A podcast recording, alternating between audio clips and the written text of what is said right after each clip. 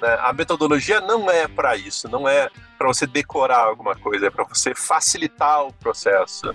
Perfeito. Nós estamos aqui para dominar metodologias, né? Estamos aqui para resolver problemas, impactar os negócios.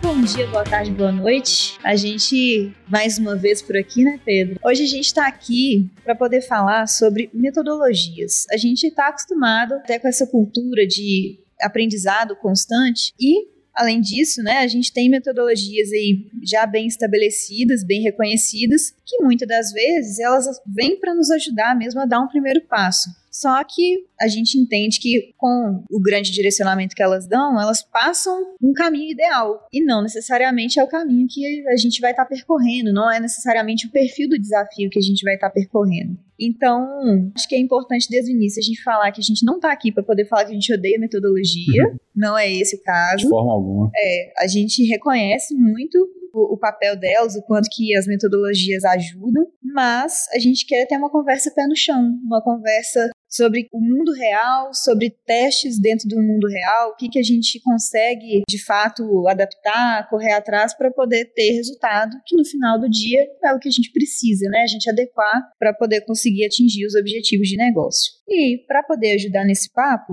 a gente não está sozinho, a gente está com um convidado super especial, que é o Josias Oliveira, que é head de produto e design. Assim, é até curioso, vou contar bem brevemente como é que a gente se conheceu. a gente se conheceu lá em Floripa, no TDC. Ele palestrou lá, eu estava acompanhando a trilha e depois que ele palestrou, eu sentei do lado dele e perguntei: "E aí, o que é ser head para você?"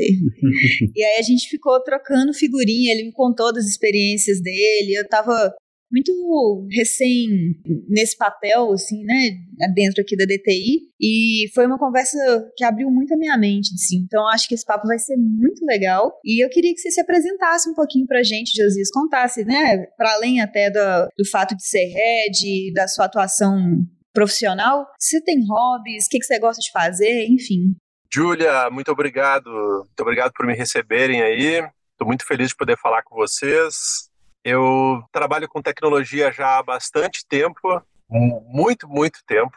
Comecei estudando ciência da computação, depois eu fui mais para a área do design e por último agora estou seguindo a carreira de liderança, né? De liderar grupos, liderar pessoas, ajudar as pessoas a construírem produtos, né? E eventualmente quando eu falo de produtos, algumas pessoas perguntam para mim assim: "Não, espera aí, dá para fazer uma cadeira, dá para fazer uma mesa e tal?" Não. É especificamente, especificamente o desenvolvimento de produtos que são relacionados com tecnologia digital, se é assim, né? Porque até uma cadeira tem tecnologia, né, de alguma maneira, mas especificamente produtos que exigem que a gente desenvolva coisas que muitas vezes elas não são essencialmente materiais. Né? Elas são meios para a gente atingir algum determinado resultado. Elas são uma forma, uma, plataforma, uma plataforma muitas vezes, para a gente ajudar as pessoas a atingirem um resultado e esse resultado gera retorno financeiro para a empresa. Né? E acho que esse grande desafio, que nem você falou, assim, é de o que, que eu faço quando eu sou head de alguma coisa? Ou head, a gente costumava falar, falar na Totworks, né? Que, vamos falar em português, é, é, o cabeção de produto, é o cabeção de engenharia. é isso, né? É, é se fosse traduzir, o que, como é que vai traduzir esse negócio, né? Acho que, que tem duas coisas. Uma que é, não tem glamour, não tem algo que, ah, beleza, você está sentando numa cadeira especial. Não. É, você está ajudando as pessoas, né? Ajudando as pessoas a, a chegarem ao resultado juntas.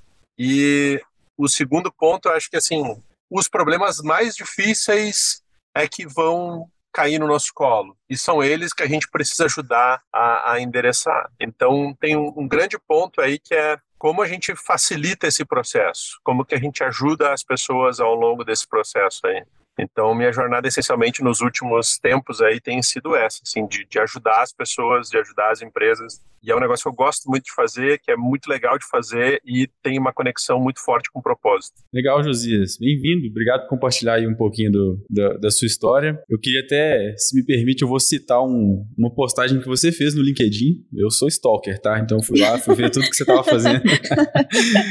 e você colocou uma mensagem que eu achei muito interessante, que é o seguinte. Seu produto nunca vai estar finalizado porque sua audiência e os problemas da sua audiência são alvos móveis. E você só aprende a ver mais claramente quanto mais tempo você trabalha neles. Então, assim, achei sensacional, porque é tudo que a gente acredita aqui na DTI também. Diante dessa colocação, você diria que as metodologias também têm que ir se adaptando conforme os problemas se movem? É, porque assim, o que, que a gente está fazendo, cara? Tá no final do dia desenvolvendo alguma coisa para alguém, né? E existia sempre essa esse questionamento assim, qual que é a diferença de produto para projeto? Projeto acaba. E eu já trabalhei com projeto antes. E projeto tinha essa sensação, assim, às vezes a gente tinha a sensação de que parecia que para a agência, por exemplo, parecia que o cliente nunca pagava o suficiente para a gente cobrir os custos da agência. E para o cliente parecia que a agência nunca fazia tudo que o cliente tinha pedido. E o projeto tinha essa dicotomia, assim, né? Então, o projeto tinha isso de, de início, meio e fim, acabou, acabou ali. E às vezes tinha essa, esse atrito contratual no projeto, assim, né? Pô, será que acabou mesmo? Mas acabou, será que a outra parte ficou satisfeita ou não? E quando eu comecei a trabalhar com produto, eu comecei a ter contato com as metodologias ágeis, assim, na prática, né? Não só na teoria. E a metodologia ágil, assim, aplicada a produto, a desenvolvimento, ela vem com um propósito muito forte, né? Que é assim de, pô, como que eu ajudo as equipes de desenvolvimento? Como que a gente estabelece a entrega de valor para o cliente muito mais do que uma super documentação daquilo que a gente vai fazer, né? Como que eu encurto os ciclos de desenvolvimento, ao invés de ficar um ano fazendo alguma coisa e só mostrar para o cliente um ano depois, como que eu faço alguma coisa rápida para colocar na mão do cliente, para a pessoa sentir assim que ela está participando daquilo, sabe? E, e, acho que uma das coisas muito legais que tem na metodologia ágil e, e dessa filosofia de desenvolver software é que o cliente é uma pessoa muito especial o cliente merece toda a nossa consideração. E às vezes, quando eu vejo alguma coisa que um cliente falou virar um meme, virar uma piada, virar um deboche, no começo eu até digo assim, até dá vontade de rir porque é um meme, tá? Mas quando a gente começa a analisar mais profundamente, assim, dizer, mas isso não é uma coisa para rir, sabe? Não é alguma coisa para a gente dar risada ou, ou, ou uh, motivo de chacota, sabe? Porque é uma solicitação de alguém que está querendo participar do processo. Imagina que tem alguém querendo participar do processo, a gente tem a chance de deixar essa pessoa participar do processo e daí a gente não ajuda ela, a gente debocha dela. Então, pô, a metodologia ágil tem isso, né? De, pô, de, de, entregar mais rápido, de fazer com que o ciclo seja mais curto, que a documentação seja mais objetiva e que o cliente participe do processo. O que eu tenho visto, assim, é que nós, como adultos, como pessoas adultas, a gente tem muita dificuldade de facilitar os processos. E a gente deveria reconhecer essa nossa dificuldade de facilitar os processos porque é muito difícil facilitar um processo, essa que é a verdade. É muito difícil, exige muito esforço. Colocar várias cabeças para pensar em torno de um problema, com disciplinas diferentes envolvidas, produto, design, engenharia, DevOps, uh, data science, Imagina, você coloca uma galera que tem fundamentos e, e conceitos diferentes, históricos diferentes e, e, objetivos diferentes trabalhando em prol da mesma coisa. Quanto de atrito não tem nesse negócio aí? Pois é. é. Então, quanto que a metodologia ajuda a gente nisso, né? A metodologia ágil, ela tem esse propósito de, pô, vamos colocar todo mundo para trabalhar, vamos encurtar o ciclo de aprendizado, Vamos fazer com que as pessoas tenham voz ao longo do caminho, que elas possam ser ouvidas. Não significa que a gente vai fazer tudo o que a pessoa está pedindo, né?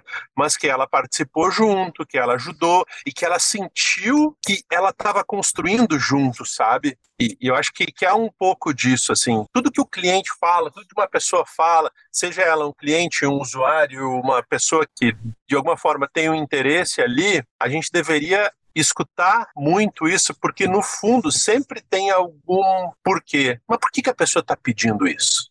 Mas por que, que ela acha isso? Por que, que esse pedido não é tão absurdo quanto parece, sabe? Uhum. Não, sensacional. Pois é, e aí, é, até você já mencionou, né, a metodologia ágil. Para a força do exercício aqui, você consegue lembrar aí algumas metodologias, algumas abordagens que você já teve contato ou que você costuma utilizar mais no dia a dia, mais para poder citar mesmo. Aí algumas vão caminhar realmente, né, mais para o método, outras a gente também vai ter contato com muito framework que deriva das metodologias, mas e aí, o que, que vem à mente? Eu separaria em três blocos principais assim que vem na minha mente. Assim, o primeiro que é a, o desenvolvimento em cascata, né? fazer as coisas em cascata. Tem gente que pode dizer assim, pô, mas isso está ultrapassado. Só que para algumas empresas, mesmo hoje em dia, o processo em cascata ainda pode funcionar. Então, se funciona, se entrega resultado, beleza. Ah, mas não funciona para minha empresa porque eu preciso de mais agilidade. Não é rapidez, é agilidade. Beleza. Então, talvez a, a metodologia ágil seja mais adequada, né? Que é eu preciso fazer mais rápido, menos documentação, tal, colocar o produto na mão do cliente e tudo mais. Então, tem a, a questão de do manifesto ágil, da metodologia da agilidade. Mas quantos anos já, já existe esse manifesto? É, 22, já, 20 anos. É, é, pois é, já tem um tempinho. Será que as coisas não evoluíram de alguma maneira? Por mais assim, por mais que se a gente for comparar com outras profissões, por exemplo, medicina, né, há quanto tempo existe arquitetura, há quanto tempo tem a fundamentação sendo escrita sobre isso? Se a gente for comparar na linha do tempo, 20 anos não é nada, né? Uhum. Mas ainda assim, é. as coisas evoluem muito rápido. E aí, quando a gente olha no meio do caminho, tem um negócio chamado Design Thinking, que apareceu em algum momento por uma empresa chamada IDEO, que prestava serviço para a Apple, e depois surgiu um outro negócio chamado Double Diamond e tal. E o que acontece é que a metodologia ágil, por si só, ela focava no desenvolvimento. E aí o pensamento de design meio que beleza, eu tenho uma metodologia ágil para fazer as coisas, mas onde é que entra o, o, upstream aqui? Onde é que entra o que vem antes disso tudo? Onde que ele entra? E aí eu sentia, eu sinto ainda que às vezes esse processo inicial não parece ter o devido lugar no fluxo de trabalho. E aí até ah, em relação a aquele encontro que a gente participou lá, Julia, que eu falei sobre product led e o jeito de colocar o produto para ajudar a vender o próprio produto, parece que tem o meio do caminho entre tudo isso, assim, que é. E se eu tivesse que fazer coisas mais rápidas ainda, colocar mais rápido ainda na mão do cliente para testar, para ver se o cliente quer pagar, o que, que eu aprendo com isso e como que eu coloco esse ciclo de aprendizado de volta de novo no fluxo de desenvolvimento através de aprendizados e oportunidades que vêm desse aprendizado, né? Como que eu encurto ainda mais o ciclo de desenvolvimento para ser mais ágil ainda. E aí eu encaixo o trabalho de design como tempo que eu preciso colocar no fluxo, né?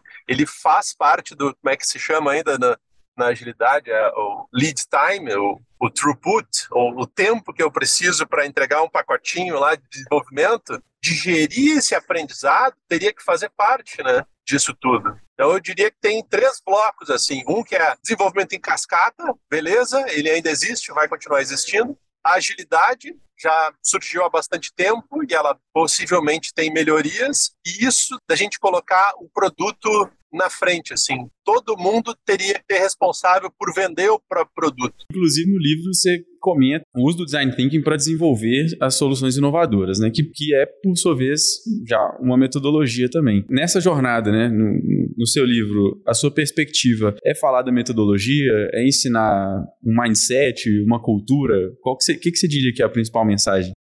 acho que assim tem alguns a, a, técnica em si ela evolui muito rápido então uma coisa que eu vi é que assim se a gente focar muito na técnica a, tendência é que aquele conhecimento fique ultrapassado muito rápido né? então por exemplo até bem pouco tempo atrás designer trabalhava com sketch na grande maioria das vezes rapidamente passou para o XD da Adobe e rapidamente passou para o Figma né? então Por quê? Porque o, a, a, ferramenta evolui muito rápido. Então, se se focar na ferramenta, cara, você vai ficar para trás muito rápido. Só que tem conceitos que, uma vez que você estabelece que aqueles conceitos são importantes, que você entende que aquele, esse conceito aqui é importante, isso aqui ajuda a gente a fazer diferente.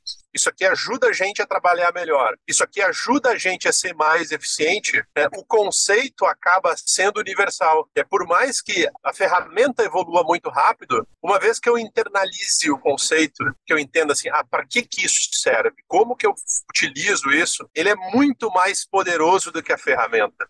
Uhum. Porque ele vai permitir com que você faça qualquer coisa a partir dessa fundamentação teórica, digamos. Porque você assimilou aquele conceito ali, né? O conceito de fazer mais rápido, o conceito de abrir a possibilidade de mais pessoas contribuírem ao longo do processo, de entender que eu não sei tudo e eu preciso estar aberto ao aprendizado. Quanto mais rápido eu tirar o meu ego da frente e assumir que eu preciso aprender com muitas vezes pessoas que tecnicamente sabem menos do que eu e não tem problema nenhum nisso, né?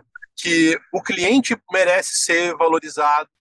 Esses aprendizados são importantes. Então, tem conceitos que são importantes e que, uma vez que não só a pessoa que é designer ou a pessoa que lidera o produto, mas uma vez que o grupo inteiro que está trabalhando num projeto, numa iniciativa, entende isso, entende que, pô, eu não preciso seguir a cartilha, eu não preciso construir uma super engenharia para fazer isso aqui funcionar, antes de saber se isso aqui vai entregar o resultado que a gente precisa, que a empresa precisa, né? Só que isso leva tempo para acontecer, não é uma coisa que é rápida, não é uma coisa que é instantânea, sabe?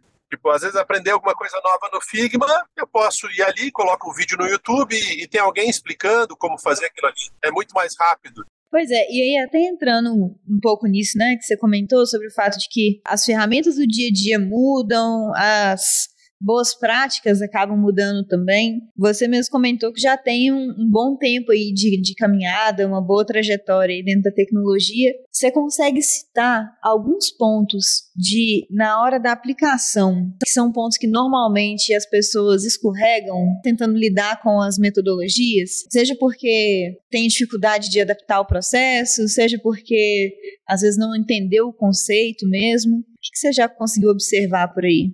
Acho que tem, tem, tem algumas coisas que se repetem, assim. Acho que a primeira delas é, por exemplo, maturidade de design das empresas. Né? Entender que cada empresa vai estar num nível de maturidade a respeito do design de forma diferente. Por que, que eu falo do design especificamente? Porque ele está lá no início do processo, né? como no, num caráter de exploração, assim, né? Ter consciência sobre a maturidade organizacional de design ajuda muito nesse processo. Por exemplo, tem empresa que acredita que design é sobre desenhar telas mais bonitas. E tá tudo bem, porque esse é um nível de maturidade do processo. Tem empresas que entendem que o design pode ser uma ferramenta estratégica e super importante para ir a fundo numa questão que é relacionada a comportamento do consumidor. E esse é um outro nível estratégico do design. Né?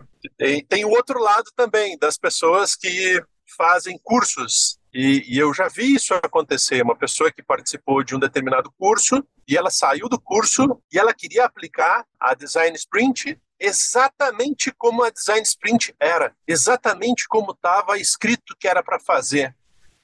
E ela ficou muito frustrada porque o tempo que a empresa deu para ela fazer a solução era menor do que ela tinha previsto. Não, mas não foi assim que eu aprendi, eu aprendi diferente. Né? E às vezes a gente precisa, precisa adaptar isso. Eventualmente você vai chegar numa empresa que vai ter mais tempo para fazer alguma coisa. Em outros casos, você tem outras tarefas que elas vão ter um tempo menor. Aí, não é por causa disso que eu vou jogar o método fora, mas é que dentro do tempo que eu tenho, com o espaço que eu tenho, o que, que, eu posso fazer para estruturar isso aqui da melhor forma, para utilizar a, a, metodologia como uma ferramenta e não como uma muleta para eu arranjar alguma desculpa para não fazer alguma coisa ou para não alguma coisa. Quanto tempo eu tenho? Eu tenho dois dias. O que, que dá para fazer em dois dias? Ah, dá para fazer isso e isso. Pô, então vamos fazer da melhor forma isso aqui? O que, que a gente pode fazer agora? O que a gente pode fazer depois? E alinhar isso com as pessoas, sabe? Então acho que tem tanto o lado das empresas de entenderem a sua própria maturidade, terem consciência disso e quererem evoluir para tornar um ambiente também mais evolutivo para as próprias pessoas que estão lá, quanto as pessoas que vão aprender alguma coisa, algum método novo, algum jeito novo de fazer a coisa e entender que a, aquilo ali é uma sugestão, aquilo ali é algo para você se inspirar e não simplesmente para sair copiando exatamente como foi dito, né? Claro que pode funcionar,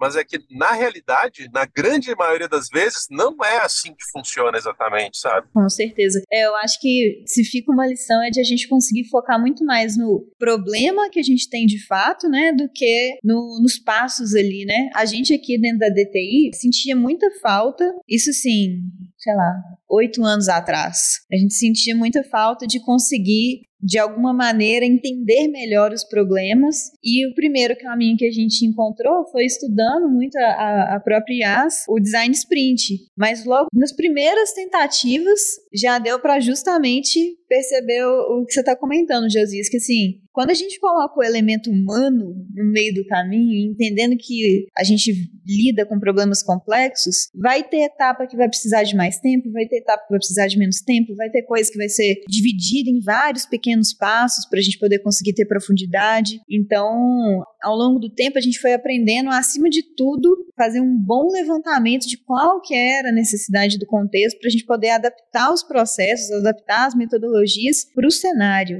né? E não tentar encaixar a todo custo o cenário naquela metodologia que já tem os passos ali todos bonitinhos, todo determinado, que a gente não, não vive no vácuo, né? Tem vários elementos para a gente considerar normalmente. E é maravilhoso quando a gente, a partir de uma metodologia, a gente consegue encontrar a própria personalidade do grupo e da empresa que a gente está trabalhando, sabe? E a gente consegue não simplesmente adaptar mas talvez criar uma terceira coisa, que é qual que é a nossa visão sobre isso? Como a gente, como grupo, fez uma releitura disso que você está falando, seja de design sprint, seja do de qualquer outra é, do Inception. sabe? É, tem, tem várias outra, abordagens, né? Mas não tão raro, né, Josias? A gente observa empresas que extrapolam um pouco a cobrança de domínio de forma um pouco mais extrema de métodos, de determinados conceitos, às vezes até em processo seletivo a gente observa, né? É, certificação. Você encontrou isso já muito na, na sua trajetória? Profissionais talvez já não sabem o papel já, real. Já encontrei.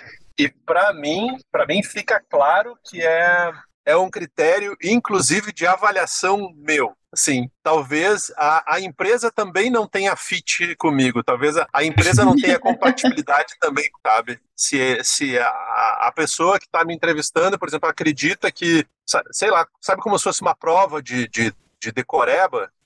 E não, e não é isso. Né? A metodologia não é para isso, não é para você decorar alguma coisa, é para você facilitar o processo.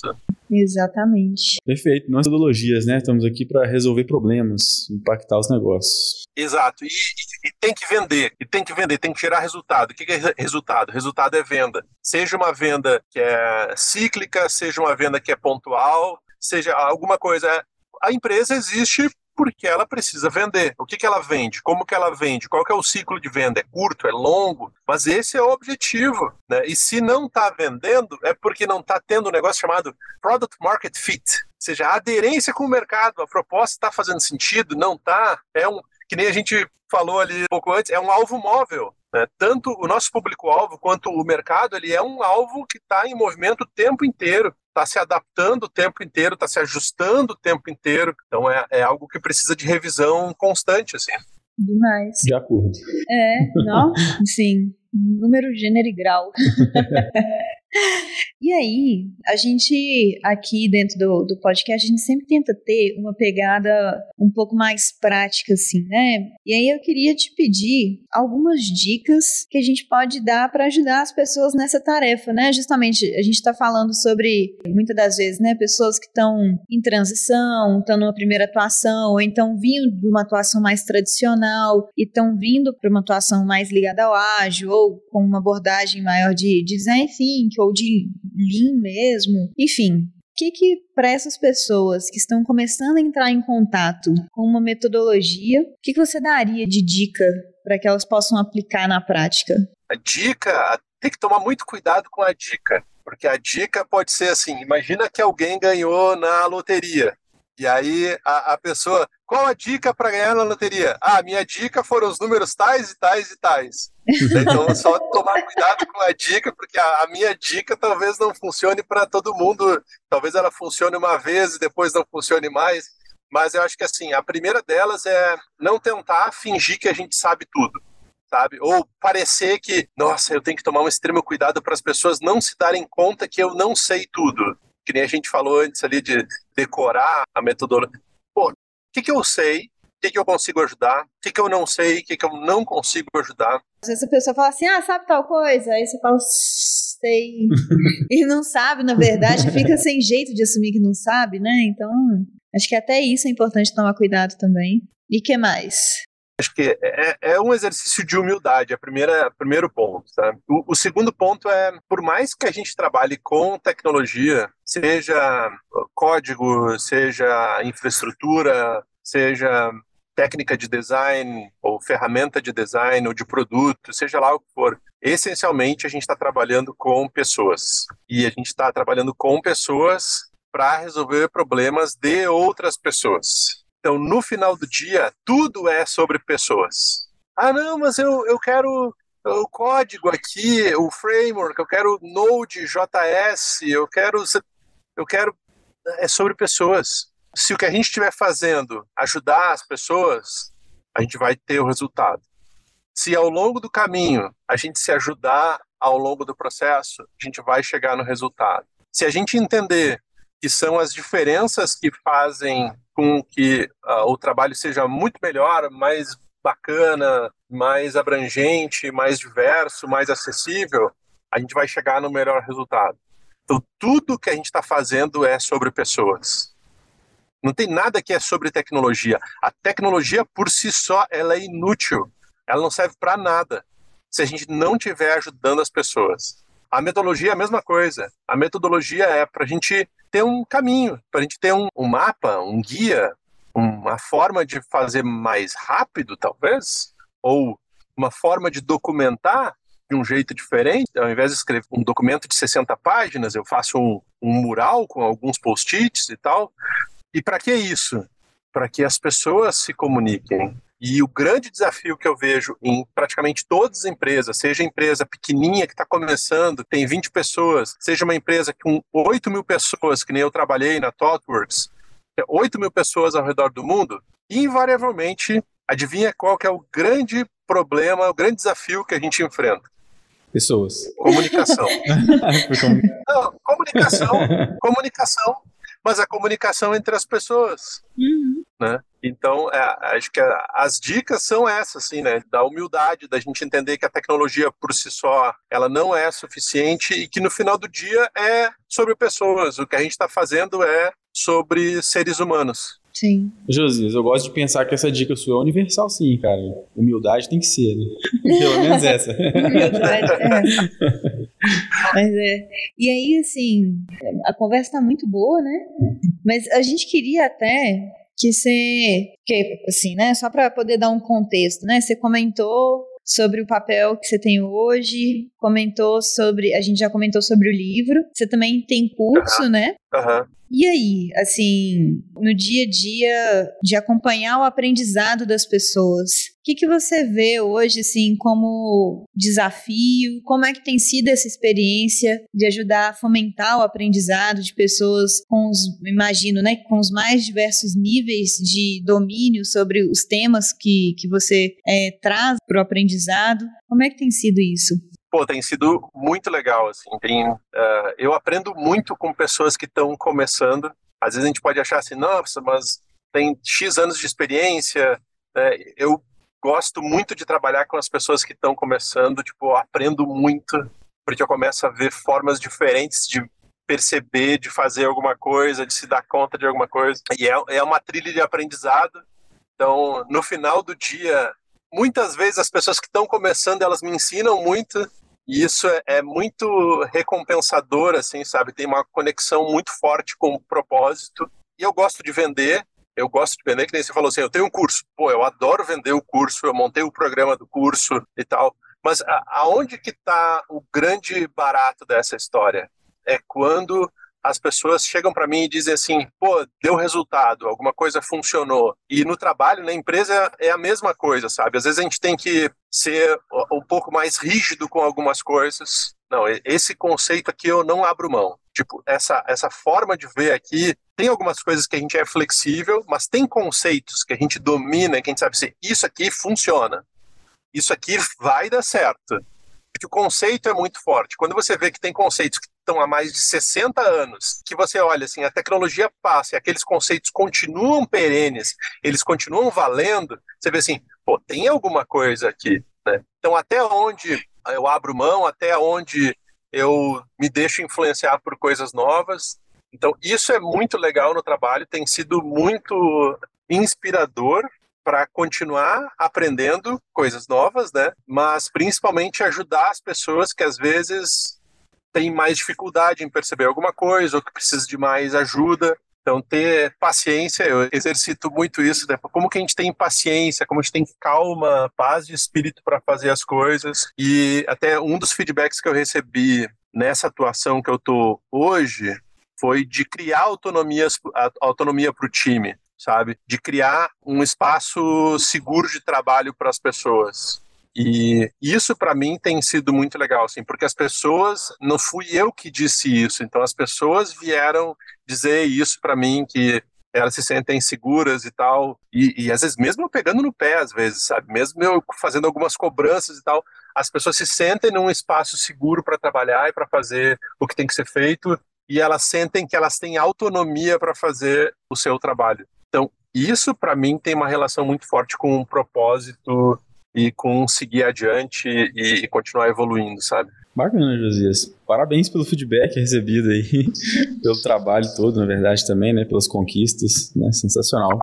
Pois é. E aí, até já puxando, quer divulgar os trabalhos que você vem fazendo, assim, os livros, o curso? Ó, graças a uma boa atuação em SEO aí, se você colocar Josias Oliveira curso de design, aparece meu curso, provavelmente na primeira ou na segunda estado de busca lá. Então tem o meu curso Product Design, o curso de, de design de produto, tem o podcast que é o desenhandoprodutos.com.br podcast que a gente fala sobre produto, design e, e, vários outros assuntos, mas essencialmente pessoas que estão relacionadas nessa área no mercado. Tem o meu livro também, que é uma coletânea de artigos que foram escritos ao longo de mais de cinco anos. Estou preparando o próximo também e Eventualmente eu faço algumas pontas aí em podcasts, então essa é a minha participação aqui também, super especial. Muito obrigado pelo convite de vocês. Fiquei muito feliz e lisonjeado por ter participado aí. Ah, que isso. Obrigada a gente. A gente curtiu pra caramba, né? Assim, foi bom para poder dar. A gente sempre gosta de ter convidados porque dá uma oxigenada no, no que a gente vem conversando e agradecer demais a disponibilidade, assim, né? Na velocidade ali da, da resposta, enfim, foi muito bom. É isso, né? É, acho que a gente tem um ótimo episódio aí. Então é isso. Busquem o Josias aí, que vocês vão encontrá-lo nas redes, todo o material dele. Não esqueçam de seguir também, arroba os agilistas, e mandar pra gente né, o que tiver de comentário, dúvida, sugestão, estamos aberto. Obrigado, Josias. Maravilha, muito obrigado. O prazer foi todo meu aí. Valeu. Obrigado, Valeu gente. demais. Até mais, gente.